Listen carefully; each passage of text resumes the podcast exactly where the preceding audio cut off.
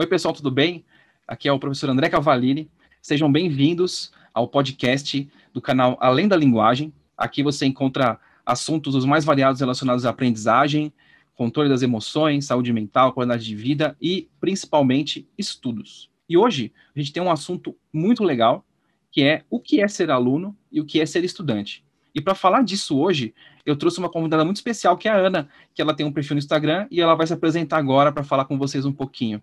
Seja bem-vinda, Ana. Muito obrigada, professor. Oi, pessoal, eu sou a Ana, eu tenho 18 anos, sou estudante de Direito. Eu tenho um perfil no Instagram chamado Escrita Descomplicada, que eu trago vários assuntos de gramática e principalmente redação. É, por que, que eu resolvi criar esse perfil? porque eu sempre gostei de português e eu tinha muita dificuldade em redação. Mesmo estudando em escola particular, eu nunca tive aulas de redação que me ajudassem no vestibular e Enem. Então, depois que eu entrei na faculdade, eu percebi que muitas pessoas tinham a, as mesmas dificuldades que eu. Então, eu resolvi criar esse perfil para ajudar as pessoas que passavam pelo mesmo. Eu também faço parte de grupo de pesquisa. Eu estudo sobre direitos humanos. E é isso. Eu agradeço muito pelo convite, professor. Eu que agradeço você ter aceitado, né? A gente divide espaço no Instagram, né? A gente conversa com o pessoal e tenta dar dicas o máximo que puder, ao mesmo tempo que a gente também estuda, né? Eu acho que hoje nosso tema é bem legal, porque ele tem tudo a ver com o que você está falando, de você ter tido uma educação na escola particular, mas não ter tido um conteúdo focado em alguma coisa que você precisava naquele momento e que agora, agora não, mas há um tempo antes de você entrar na faculdade, você precisou buscar isso de uma outra forma, né? E aí você cruzou uma fronteira, que a gente vai conversar agora, né? Que é o que é ser aluno. Então, é, me fala um pouquinho da tua experiência como aluno, como em sala de aula, Ana, por favor. É, eu tenho muita dificuldade em aprender ouvindo, e é geralmente o que acontece na escola, né? Apesar de utilizar recursos, assim, como imagens, é mais falando. E eu sempre tive essas, essa necessidade de procurar outros métodos para estudar. Por quê? Porque de verdade, para mim, não dá. É, ficar só prestando atenção no professor, aquela questão de sala de aula, para mim, não dá para entender nada. Então você foi buscar um complemento para aquilo que você tinha na, na sala, né? E é mais ou menos essa ideia, né, que a gente tem. O aluno, ele difere do, do, do, estudante, né, nesse sentido, porque a gente, quando aluno, a gente fica mais passivo, né? A gente acaba ficando mais sujeito ao que o professor está dando e você não tem tanta interação, talvez, né, na hora que você está recebendo aquele conteúdo. Então você pode perder alguma coisa e você, é, nosso cérebro, quando a gente está interagindo com o conteúdo, ele aprende muito mais fácil, né? Então, na verdade, o aluno, ele se caracteriza muito hoje por ser uma figura passiva nesse processo, né? Sim. E aí, você falou que você não tem mais dificuldade para ouvir, né, o que o professor está falando e, e trazer aquilo. Em sala de aula, como que você fazia para você anotava, você para você tentar diminuir esse, esse ruído, digamos assim, na sua aprendizagem? Como que você fazia? Eu sempre gostei assim em sala de aula de escrever, porque é uma forma que eu assimilo melhor, entende? Por exemplo, sempre que eu estou na aula, eu preciso ir marcando. Eu não sou aquela pessoa de ter várias canetas, não gosto disso, mas eu preciso ter pelo menos um marca-texto, sabe? Por exemplo, isso aqui é importante. E para mim é essencial anotar, até para depois, quando eu for estudar, eu preciso anotar. Se eu não anotar, eu esqueço tudo que teve na aula. Porque muita gente tem mania de, por exemplo, ah, assistir a aula, a matéria está estudada. E para mim não tem como ser assim. E além disso, dessa questão de estudo também, eu acho que muitas pessoas têm vontade de estudar apenas aquilo que gosta, não é? E aí, o que, que acaba acontecendo? A gente não vai além. Eu mesmo, eu mesmo sou assim, eu falo, né? Porque eu sempre estou em busca do que me dá prazer e deixo de lado aquilo que não me convém. O que eu acho errado, em minha concepção é errado, eu não sei se realmente é errado isso, mas acaba me atrapalhando, porque a gente não precisa só de uma coisa, a gente sempre precisa de várias aliadas a essa, entendeu? Então, para mim, eu acho que muitas pessoas podem se identificar com isso, porque é um problema. Sim, é errado, Ana, não chega a ser, né? Porque a gente tem afinidade com as coisas. A questão é o comprometimento que você vai ter com o teu estudo ali na aula, né? Então você sabe que você tem que estudar tal matéria, sabe que tal assunto vai ter que ser estudado de alguma forma, né? E aquilo que você falou da aula dada já foi, né? É, eu acho que essa é a realidade de tipo 80% dos estudantes, dos alunos, né? A pessoa vai para a escola ou vai fazer as aulas agora nesse momento diferente que a gente está vivendo, né? De EAD e tal. Então ela vai, consome aquele conteúdo da aula, seja na sala ou seja em casa, fechou o caderno ou o livro, tchau, né? Especialmente os que ele não gosta, né?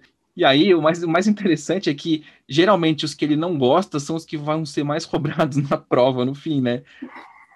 Então, in, infelizmente, é, vai ter que a disciplina vai ter que falar mais alto do que o prazer, né? Eu acredito, assim, como você fala, né? Que você gosta de anotar, mas você tem, não tem aquela coisa de ficar varia, variando muito as canetas, mas você tem o hábito de deixar algo diferente. Tipo, o marca-texto vai, então você faz uma nota lá, escreve uma definição que o professor deu, e você gripa né, faz um highlight lá com a caneta, num conteúdo que você, na, na tua percepção ali, no seu mapeamento ali, você falou, isso é importante, você foi lá e marcou. Isso é uma, um momento em que o passivo passa a ser ativo. É interessante, né? Você está construindo um processo ali. Fala um pouquinho como que funciona para você. Você lembra melhor quando você faz isso? Sim, geralmente eu separo assim. Por exemplo, tem um, um conteúdo geral, e isso é importante, como o senhor citou, né? Um conceito. E aí, por exemplo, daquilo eu posso lembrar de algumas ramificações desse assunto. Então, eu marco com outro tipo. Por exemplo, eu puxo uma seta e digo, ó, isso deriva disso. Para mim, é mais fácil de manter conexões, entendeu? Então, para mim, é uma coisa que funciona muito. Sim. Entendi. É importante isso, porque quando você. Primeira coisa, né? Quando você anota, o professor, supondo que ele dite essa parte, né? Ou então ele põe na lousa, ou passa no slide. Aí você vai e copia. A cópia é um registro duplo, né? Porque você fez a leitura, aí dentro da sua cabeça o seu cérebro traduziu aquele texto e você reproduziu o que você leu. Então, ali você fez uma dupla, né? Entrada e saída. Ou seja, nesse ponto, apesar de ser ainda passivo, que você está só absorvendo, tem um filtro, né? Tem um processo. Na hora que você vai e marca com marca-texto e fala assim, essa frase é importante, essa palavra-chave é importante, você falou assim, cérebro, atenção, isso, isso é importante. Ele já, já criou uma parte ativa ali. Você pontuou, você criou uma conexão. Na hora que você puxou a seta, você falou assim, ó, oh, isso aqui tá ligado aqui. Você já fez uma cultura nova, ou seja, aquela memória inicial que estava aqui, ela fez assim, ó.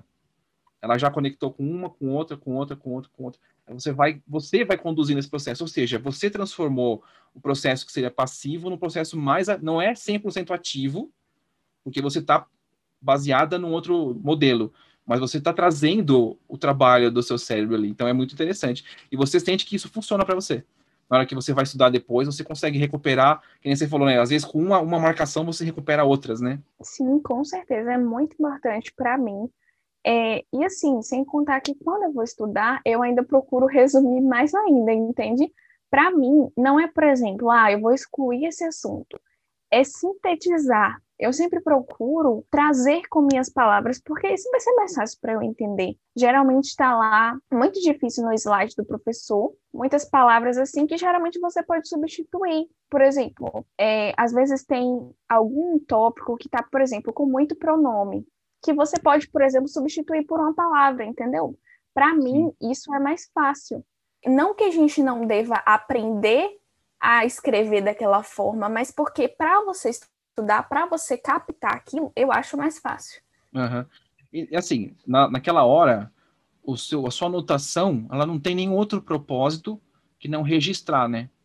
Sim. Então você se dá a liberdade de alterar e de você adaptar para a tua forma de traduzir aquilo, né? Isso é um tipo de paráfrase, né? Você está parafraseando o seu original, né, o texto. E, e, é mais uma forma de você estudar. Você se apropria e você reproduz, né? Na verdade, Ana, quando a gente está fazendo qualquer uma dessas formas que você falou, por exemplo, você leu e você copiou, aí você foi lá e marcou, aí você foi lá e esquematizou, ou você foi e reescreveu.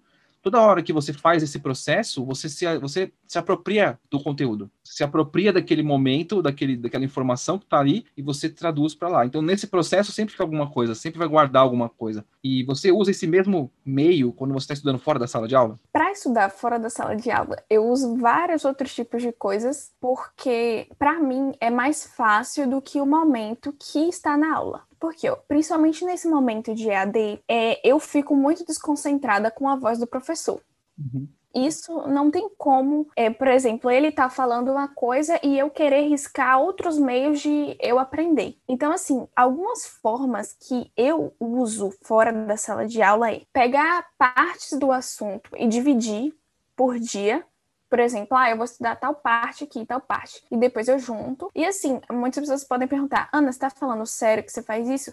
É raro. Não vou mentir aqui, porque eu não faço todo dia, até porque às vezes a gente não tem tempo, por ser muitas matérias, não tem como você ficar quebrando assim para estudar. É essa questão de estudar escrevendo que eu falei para o senhor, que para mim é essencial. Eu preciso escrever, eu preciso marcar, eu preciso escrever as minhas palavras. E outro que eu identifiquei desde sempre assim, eu sempre tive vontade de ser professora e para mim isso sempre foi fundamental na minha aprendizagem, que é ensinar alguém sobre algum assunto, ensinar ou ajudar. Por exemplo, é, a pessoa pode chegar para mim e dizer, eu não sei isso, e eu falar, eu também não sei, mas eu vou lá, eu vou pesquisar, eu vou me sentir focada para pesquisar, porque eu vou ensinar alguém e quando eu ensinar, é, aquilo vai ficar na minha mente, porque eu vou pensar, ah, eu falei para fulano que era de tal jeito, entendeu? Então, para mim, é a melhor forma que existe.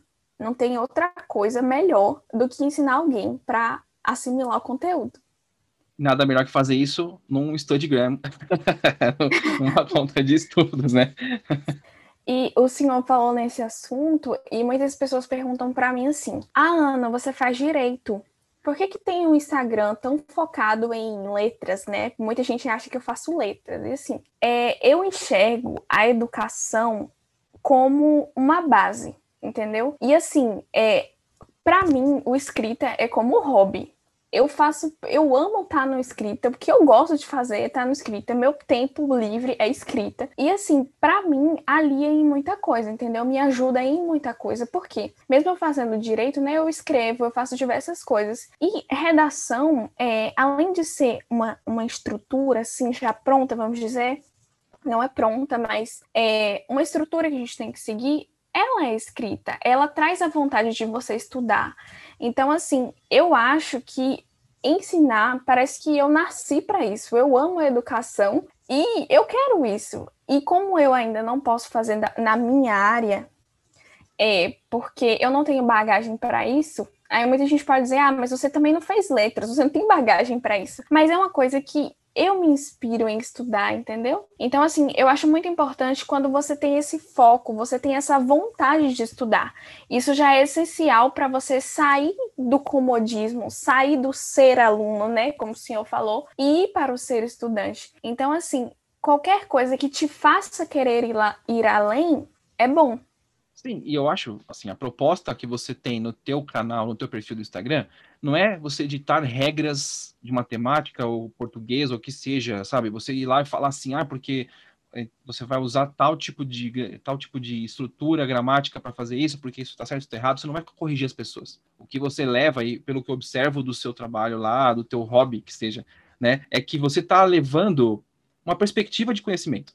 Você está levando para as pessoas uma luzinha a mais para elas poderem raciocinar. E quando você traz os livros e você fala sobre os livros, você também está estimulando as pessoas a lerem. E a leitura faz parte do perfil do estudante. Ele deixa de ser tão passivo, digamos, na maior parte do tempo na sala e passa a trabalhar fora dela com uma postura diferente, mais ativa. E a leitura e o, o, exercício do raciocínio, que acho que é uma, o que você está propondo. Você fala, ah, como que eu posso usar argumentos desse livro numa redação? Como eu posso usar argumentos de tal fato do, do cotidiano na redação? Isso é um processo que exige uma criação mental ali. E quando você tem esse processo, você exercita esse processo, você fortalece o teu laço com a escrita, né? E eu creio que você sendo advogada, tudo bem, você é, lecionar, você tem o jeito disso, pelo que eu te acompanho, você tem um jeito para isso. Realmente você tem esse talento. Você vai estimulando você mesma, né? Você vai criando você mesmo o teu caminho ali.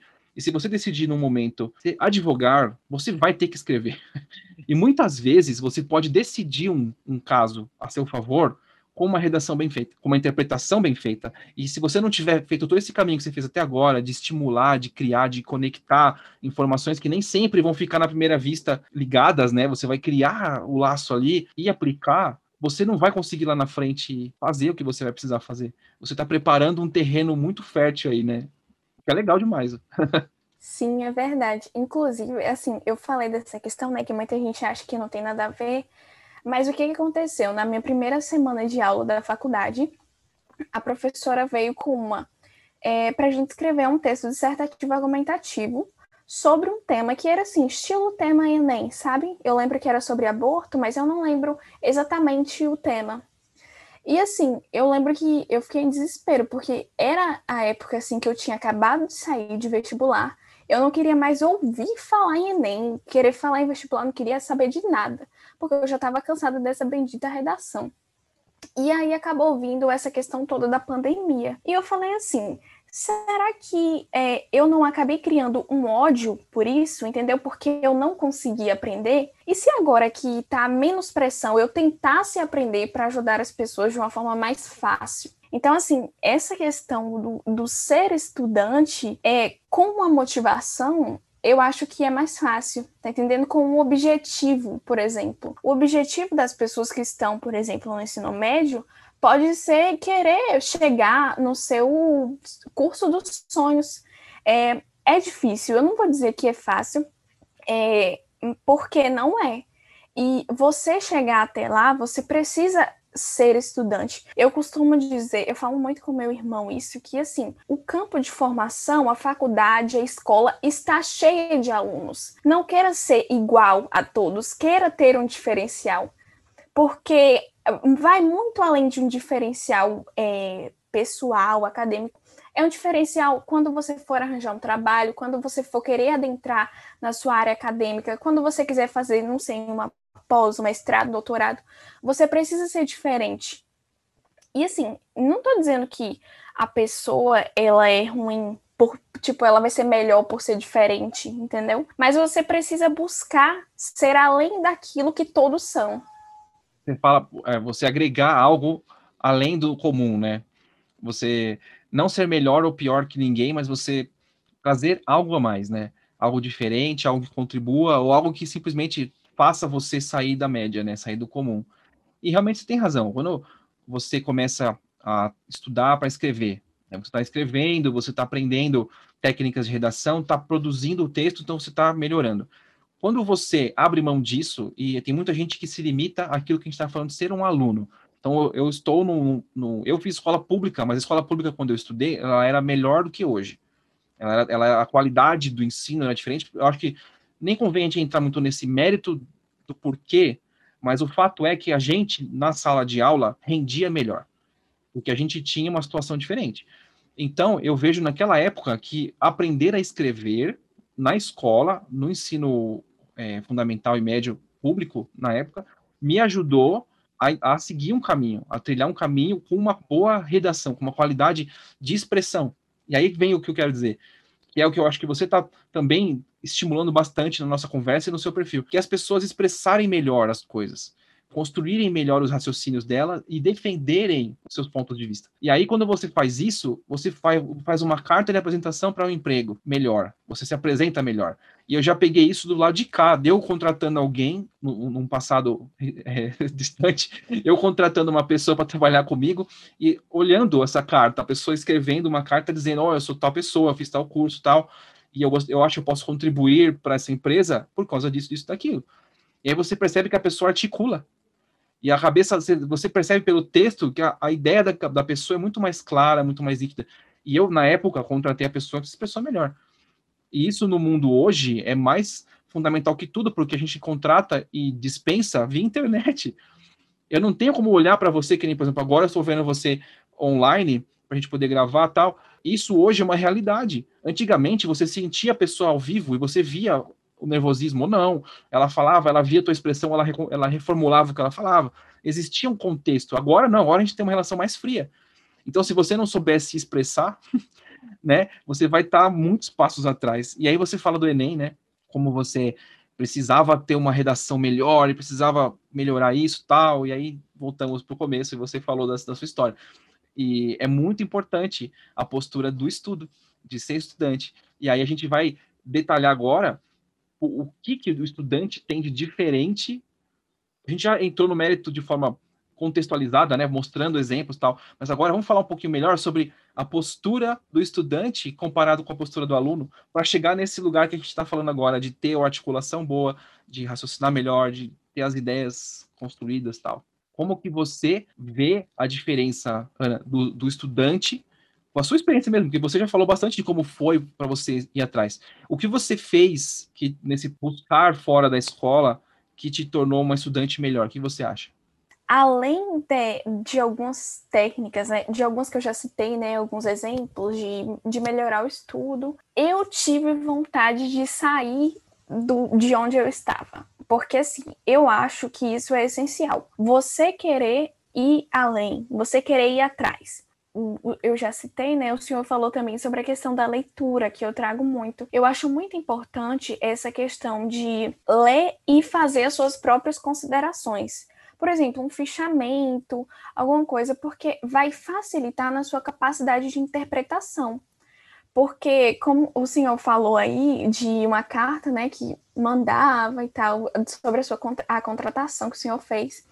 E assim, é, eu lembrei que eu estava querendo participar de um curso, isso tem, não tem muito tempo, é, e precisava escrever uma carta. Só que assim, era um curso super assim, ah, aqui iam participar mestres, doutores, e assim, eu sou uma mera graduanda e queria participar do curso. E eu fiquei super preocupada, porque assim, eu gosto de escrever, mas eu fiquei preocupada com essa questão assim, como que eu tenho que escrever? E o que eu friso no escrita sempre, escrita é prática. Não adianta você querer é, por exemplo, leitura é importante, claro, ajuda muito você escrever. Mas não adianta você só, tipo, só vou ler, não vou fazer nada, não vou escrever e que vai dar certo. Não vai. Você precisa querer fazer alguma coisa para você chegar àquele lugar. Então, é isso que eu acredito do aluno. É, eu acho que todo mundo tem um pouco de aluno e um pouco de estudante, porque é, como eu falei para o senhor, né? Eu mesmo sou muito motivada pelo que eu gosto de estudar. Então, eu vou dizer sim que em algumas matérias eu sou uma aluna. Eu acho que eu assisti a aula e tá bom, eu não quero mais saber disso. Isso não vai acrescentar porque eu não gosto. Então, acho que todo mundo é, acaba tendo um pouco disso. E se tratando do país, eu acho que há um déficit educacional que em geral, os alunos pensam em notas, pensam em passar de ano, mas não pensam realmente em aprender. Por quê? Eu acho que a nossa educação não estimula isso. E assim, o senhor que é da área de psico psicopedagogia pode entender mais, mas assim, eu acho muito importante a questão do ensino-aprendizagem. Que eu sei que na pedagogia trata muito disso, eu já li alguns materiais, né? E é, eu acho isso muito importante, tanto da parte do professor, desde pequeno, o aluno desde pequeno, né? E também do, da nossa própria parte. A gente tem que é, olhar o ensino de uma forma que a gente precise ter aquilo, a gente precise ter o conhecimento guardado, entendeu? Como formação da pessoa, não como formação do estudante só, né? Da pra vida, né? O que você falou sobre educação faz todo sentido. Exatamente essa que é a, é a história de hoje. A gente, hoje, é, na época que eu estudei, é, eu tenho o dobro da sua idade. Né? Então, na época que eu estudei, a gente tinha menos alunos, as, as aulas eram salas cheias, tudo, mas a gente saía da escola é, não com o intuito de passar em vestibular, porque na época que eu, que eu me formei, é, eu não tinha tanta universidade assim. Então a gente, a gente tinha, quem estava no mundo público, tinha certeza de que ou teria que dedicar um tempo para estudar por fora, para poder passar no vestibular, ou teria que fazer cursinho e dar seus pulos para poder conseguir seu, sua vaga numa universidade é, pública, porque era o melhor caminho para quem queria se formar. Né? Foi o caminho que eu comecei e eu vejo muita gente hoje fazendo a mesma coisa. Só que aí, com o tempo foi, passando, a gente começou a ter uma política de resultados. Então, tipo, o ensino deixou de ser um ensino formador de pensantes, de seres capazes de articular, e começou a ser assim, focado no resultado. E o resultado qual que era? Passar no Enem, ter uma boa nota, passar não, né? Mas ter uma boa nota no Enem, para entrar numa universidade. E você teve, junto com isso, uma queda de qualidade, né? Seja por causa da, da, formação dos profissionais, seja por causa da dedicação dos alunos. E aí você tem um problema de geração, porque a geração dos meus pais não via a universidade como algo ultra necessário, fundamental para o seu desenvolvimento como pessoa. Ele via uma profissão como isso. E a geração anterior era mais distante ainda, porque para eles você tinha que se sustentar, tinha que ter um trabalho, uma ocupação, né? E aí, hoje a gente vê a necessidade, por causa do excesso de pessoas no mercado de trabalho, de ter que ter uma formação para sair do comum, né? Só que a gente ainda não encarnou no, no, no propósito certo, que seria ter o ensino e o estudo, tanto ensino falo da minha parte como professor, e ter o estudo do aluno, a, a, o engajamento das duas partes para construir seres que pensam melhor, que se expressam melhor, porque tudo isso, por mais que você queira passar no Enem, que passar, eu falo passar no Enem porque eu tenho a cabeça do vestibular, né? Ter uma boa nota no Enem para você conseguir entrar na universidade, só que depois disso acontece o quê? Entende? Você vai pegar todo aquele ano, dois, três anos que você estudou e vai fazer assim, ó, jogar fora, né? Você usa aquilo que você criou de conteúdo, de estrutura de aprendizagem para a universidade. E você vai sair de lá muito melhor. E vai ser uma pessoa melhor, porque você vai educar os filhos melhor. Entende? Então eu vejo que existe um buraco nesse tempo todo, da minha geração para a sua, que seria é, os pais estarem cientes de que os filhos precisam ter uma postura diferente, mais engajada, que talvez o pessoal da minha geração já não tinha mais, já não tinha esse engajamento com aprender, com criar relações com o que está aprendendo para a vida, não só para um, um, objetivo. Eu não sei se essa minha palestra foi, acho que ela casou com o que você estava falando, né, Ana? E aí agora acho que você e eu, no, nos nossos perfis e na nossa convivência, a gente vai tentando plantar a semente de que é bom a gente pensar um pouco, é bom a gente ter mais lógica, mais raciocínio no nosso pensamento, olhar as coisas com olho, os olhos mais críticos e transformar isso em matéria, né? Em, em coisa, em conteúdo, né? Sim, com certeza. Eu acho isso muito importante, essa questão da criticidade, né? É, a gente, eu, eu acabo comparando assim com a sala de aula, porque é, a gente, quando está vendo aula, a gente costuma ser muito passivo, né? Por exemplo, eu estou aqui como aluno, então eu não vou fazer nada, eu só vou prestar atenção e pronto, só é isso que me resta. Mas eu acho que a gente tem que se perguntar, a gente tem que se indagar. E, inclusive, é, surgiu ontem na aula uma questão sobre isso. Eu estava tendo aula de filosofia é, e a gente falou sobre isso, que, né, que a questão da educação hoje em dia é, é essa questão de, assim, de o aluno, ele não busca mais é, indagar, ele não busca perguntar, ele não busca é, ir além do que ele está vendo. E, assim, além não é uma culpa somente do aluno, eu acho que realmente o sistema educacional ele teve uma mudança. E essa questão é, de, muito, de estar muito focado em passar no vestibular, no Enem, eu acho que é um problema, porque o que acontece? É, a gente sabe das diferenças que tem, por exemplo, um aluno de escola pública não tem as mesmas oportunidades que um aluno de escola particular. O que, é que acaba acontecendo? Mesmo com as políticas de cota, de, de enfim, de várias outras coisas que, que facilitam a entrada na universidade, é, esses alunos eles acabam é, ficando mais à margem, entendeu? Por quê? Porque além de não ter uma educação boa, focada no que deveria ser, é, ele vê outras pessoas à frente dele entendeu? Além de já estar à frente na educação, à frente passando em vestibulares, as escolas hoje em dia só estão focadas nisso. E eu não acho que é uma boa, porque assim, por mais que nesse momento, como o senhor falou desse choque de geração, por mais que nesse momento é, as pessoas estejam indo mais à universidade, não estejam tão focadas em ir logo para o mercado de trabalho, há aquelas pessoas também que não desejam fazer faculdade entendeu? Sim. Então, assim, a educação, ela deveria, essa educação que eu falo assim, do ensino médio, do fundamental, ela deveria estar focada no tempo presente. Eu não estou dizendo, por exemplo, que não deve preparar o aluno para o futuro, entendeu? Mas assim, só há um foco no momento. É como se todo mundo devesse seguir a mesma coisa. Então, há uma perda dessa criticidade, dessa indagação, dessa pergunta da existência de alguma A coisa. busca, né? Isso.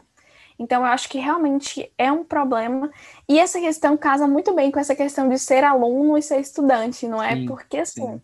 o estudante, ele tem essa capacidade de querer ir além, de querer buscar, de querer indagar. Por quê? Porque ele não se conforma com o que simplesmente está sendo dito. Não se satisfaz. Isso. E, assim, é muito bom essa comparação. Eu acho que com a vontade que você tem de alguma coisa, com algum objetivo, facilita. Uma coisa que você estava falando agora, né, na, na conclusão, que isso, essa realidade, tanto que, que eu falei quanto que você trouxe, que a gente está falando da mesma sintonia mesmo, porque o aluno e o estudante, ele, eles ainda são um mistério para as pessoas, elas não entendem muito bem ainda o papel delas nessa situação. Porque existe ainda, isso eu falo tipo desde antes da minha geração, a ideia de que o professor dá traz o conhecimento.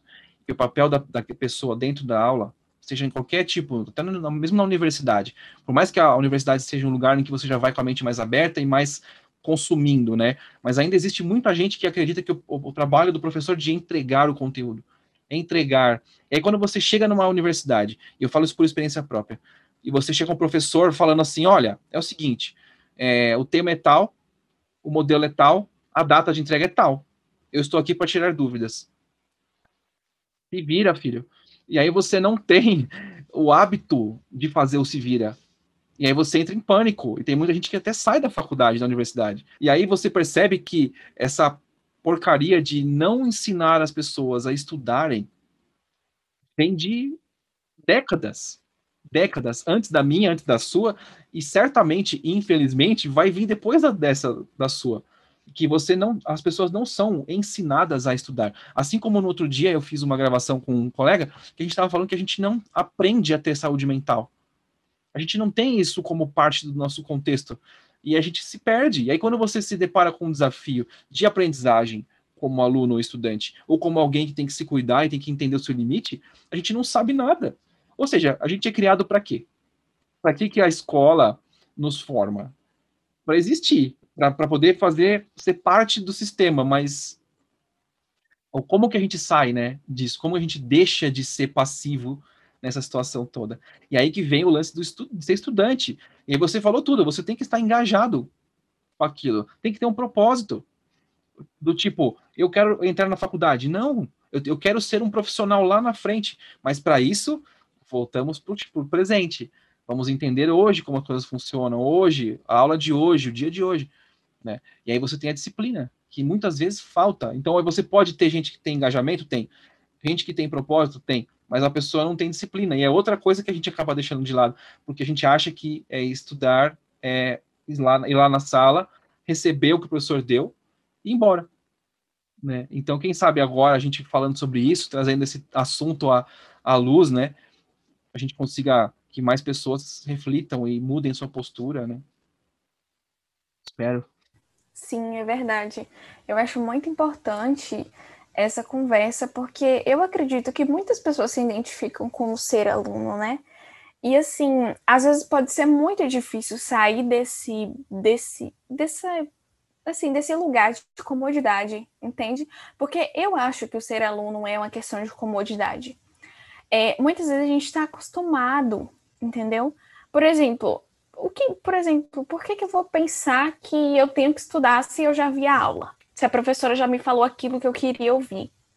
Então, assim, é, algumas indagações que eu acho muito importante é, por exemplo, assim, será que estimulamos é, a nossa capacidade de inteligência? Por exemplo, muitas vezes a gente se sente burro. Assim, é, será que a gente está se esforçando para ser estudante ou a gente está apenas se conformando com ser aluno? Essa questão que eu falei, assim, por exemplo, de estar na, comodi na comodidade, né? Eu pensar, nossa, eu não preciso disso. Se eu já ouvi a professora falando, se eu já ouvi isso aqui, pronto, já chega, não vou além. E assim, essa questão que eu falei também de outras formas de você querer eh, buscar estudar, por exemplo, Será que a gente desenvolve capacidades que facilitem a aprendizagem? É, a gente deve focar naquilo que faz a gente aprender. Por exemplo, não é porque eu aprendo de uma forma que você vai aprender também. Mas a gente precisa se autoconhecer. A gente precisa buscar entender quem nós somos, como aprendemos, o que, que pode ser melhor para nós, porque cada mente é, se dá de um jeito, entendeu? Essa questão, assim, quando eu falo mente, o senhor pode explicar mais, mas eu penso que cada um é individual, entendeu? Cada um tem uma forma individual de aprendizagem. É isso, você falou exatamente que é. É isso mesmo. A gente, cada um é cada um. É, o cérebro, ele é igual? Não. A estrutura é igual? É. Mas a repetição, o convívio, o ambiente, o desenvolvimento de cada um vai construir o conteúdo do seu cérebro de uma forma diferente. Não as células são diferentes? Não, não é isso que eu quero dizer. O que eu quero dizer é que as conexões se formam de forma diferente. Então, aquilo que faz sentido para mim não faz para você. É o que você falou. É, e uma coisa que é um problema, isso realmente é um problema na educação em geral, e que dificulta o processo do aluno se tornar um estudante, é entender que não existe só uma forma de estudar. Que você ler, é, você vai interpretar aquilo tudo, é a única forma. Fazer resumos. Teve uma fase que a gente só fazia resumo. E aí, quando alguém surgiu com um mapa mental, foi uma blasfêmia, né? Tipo, a pessoa foi. ia ser queimada na, na, na praça, né?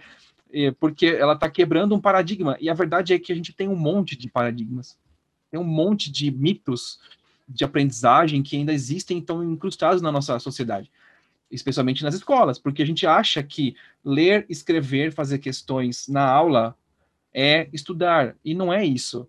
E cada pessoa aprende de um jeito. Por exemplo, a gente fez é, exercícios de uma matéria e a gente percebeu que não foi muito bem, e ali a gente identificou os nossos problemas. Isso é uma forma de estudar. Ler a matéria antes, ler a teoria antes, é uma forma de estudar? É. Você pode aprender muito bem lendo e eu posso aprender muito bem fazendo exercícios. E o contrário não funcionar. Só que para você entender que isso não tem certo tem errado, é você fazendo. E muitas vezes as coisas vêm muito prontas, né? Então você vem assim, o conteúdo é este, o jeito de dar é este, matéria dada, aula dada, próxima. E aí você não tem ali o, o, o ganho, né? Você não tem ali um, um processo construído tal. E o, a mente, como você falou, ela é um produto é, subjetivo. Ela funciona não só com base no que eu li, estudei, mas com base no que eu sinto. Com base no, na minha percepção das coisas. Então, quando você fala, no seu caso, né, que você gosta de uma matéria gosta menos de outra, então você tem a liberdade, porque isso faz parte do seu perfil de estudos tal, você tem a liberdade de escolher o que te, que te traz mais afinidade, mais prazer em fazer e faça. Porque a tua situação é essa. Então você pode se dar o luxo de fazer isso. Mas muitas vezes você não, numa sala de aula, numa preparação para um vestibular ou para uma prova, você vai ter que lidar com o problema. E aí você tem que aprender que você pode estudar por esquemas, você pode estudar por desenhos, pode estudar por tópicos, pode estudar lendo. Você tem que entender como você funciona autoconhecimento. E é mais uma das coisas que a gente não é treinado para ter, né? Então é isso. Sim, com certeza. Eu acho que a parte mais difícil né, dessa transição do aluno para o estudante é essa parte de você entender o que você precisa. Exato. Porque não adianta, por exemplo, eu a minha amiga conseguiu aqui fazer, eu vou conseguir do mesmo jeito, que não é assim. É, sem contar é, naqueles, naquelas questões também, né, de que, por exemplo, ah, uma pessoa tem mais facilidade do que você de captar alguma coisa. E assim, é, isso é uma coisa que eu sofro muito, porque para eu falar de alguma coisa, eu preciso estudar muito, tipo, muito mesmo.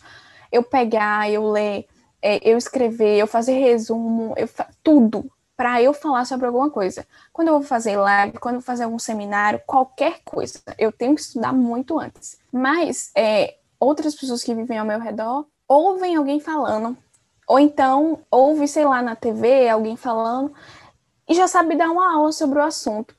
E por tempos eu achei, eu ainda acho, né, às vezes, que é, esse é um problema meu.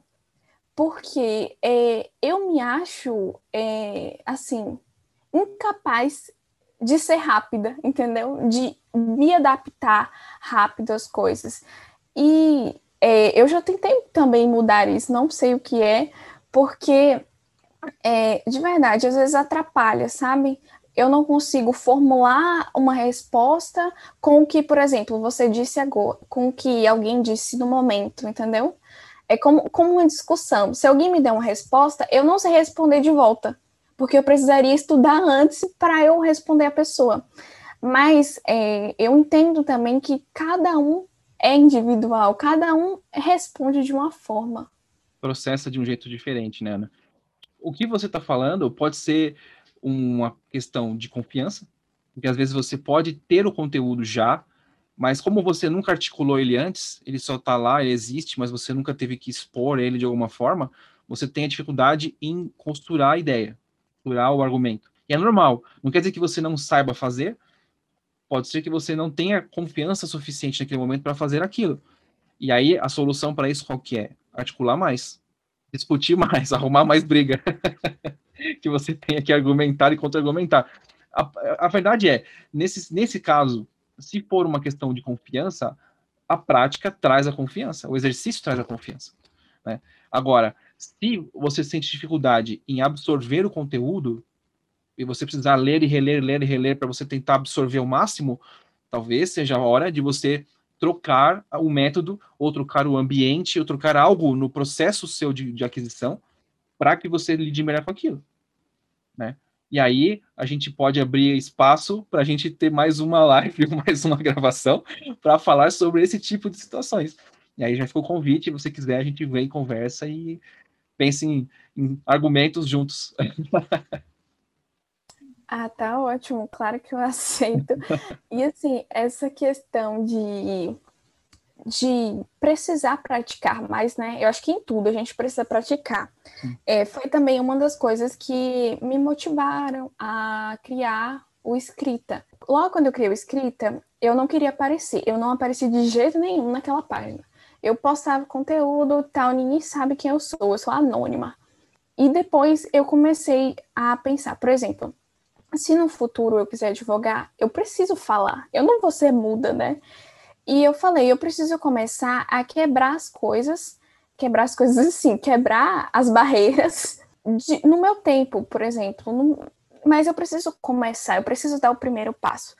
Aí que eu comecei, né, fazendo algumas lives. Meu Deus, eu acho que na minha primeira live eu quase dei um troço porque eu tenho, de verdade, muito medo de falar. Sabe, para apresentar trabalho na escola, nossa, eu acho que eu preferia que me matassem do que eu apresentar um trabalho. E eu sempre tive muito problema com isso. E eu acho que tudo a gente tem que começar, começar, dar o primeiro passo.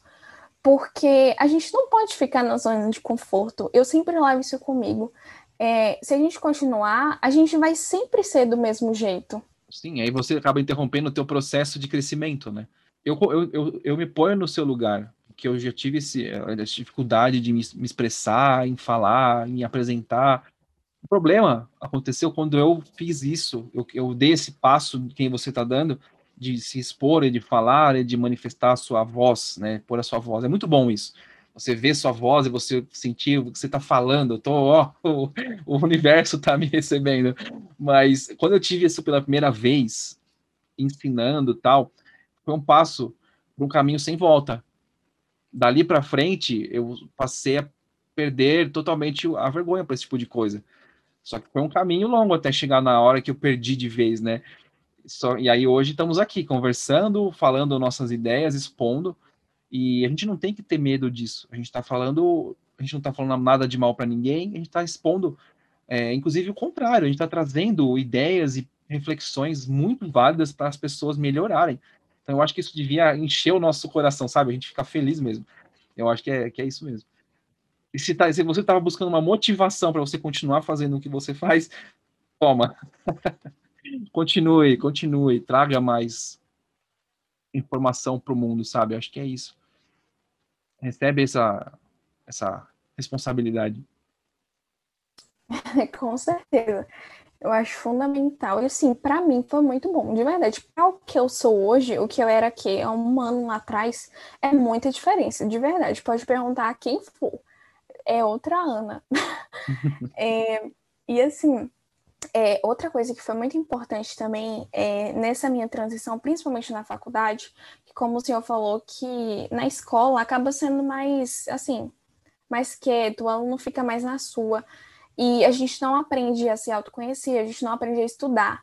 Então, assim, eu acabei ganhando umas porradas muito também na faculdade por causa disso. E uma coisa também que acabou fazendo com que eu estudasse mais foi eu ter entrado em um grupo de estudos. Inicialmente era um grupo de estudos, agora já é um grupo de pesquisa que eu estou. E por que que isso foi muito importante para mim? É, além dessa questão de de falar, porque a gente discute muito, né? A gente ouve a opinião das outras pessoas. A partir de, de, desse ouvir, você pode criar algumas ideias, você pode implementar suas opiniões. E, além disso, né, me ajudou muito em questão de leitura. Eu também não tinha muita. É, muito costume de ler. Agora, ainda bem, eu leio todos os dias, mas eu não conseguia ler. Se eu lia um livro por ano, era muito, de verdade me ajudou a ler, era como se fosse forçando, porque eu sabia que no próximo encontro eu teria que falar sobre o que eu li.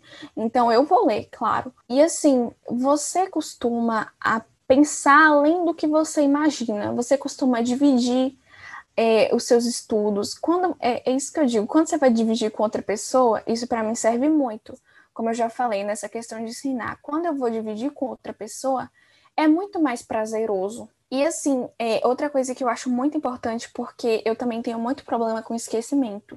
Você pode me falar uma coisa agora, dado que cinco horas, daqui a pouco, eu não lembro mais. E eu tenho muito problema com isso.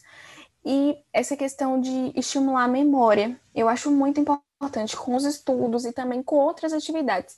Isso também o senhor pode falar melhor do que eu, porque eu não sei, além de eu ser uma pessoa com muito problema, assim de esquecimento, vou dizer problema de memória porque eu não sei conceituar o que seria um problema de memória, mas eu acho muito importante nos estudos você manter o seu cérebro ocupado, sabe, assim, funcionando.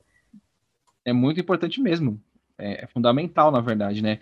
Mas o interessante do, do que você falou do grupo de estudo é que o estudo em si você faz sozinha, mas o que te move para estudar é o grupo o que te traz as noções, o que te traz uma motivação. Então é interessante isso, é legal ter essa, essa opção de recurso. Funciona até como uma dica, né? Se você tem dificuldade de estudar sozinho, você monta um grupo de estudo, no caso virou até grupo de pesquisa, o que é muito legal, né?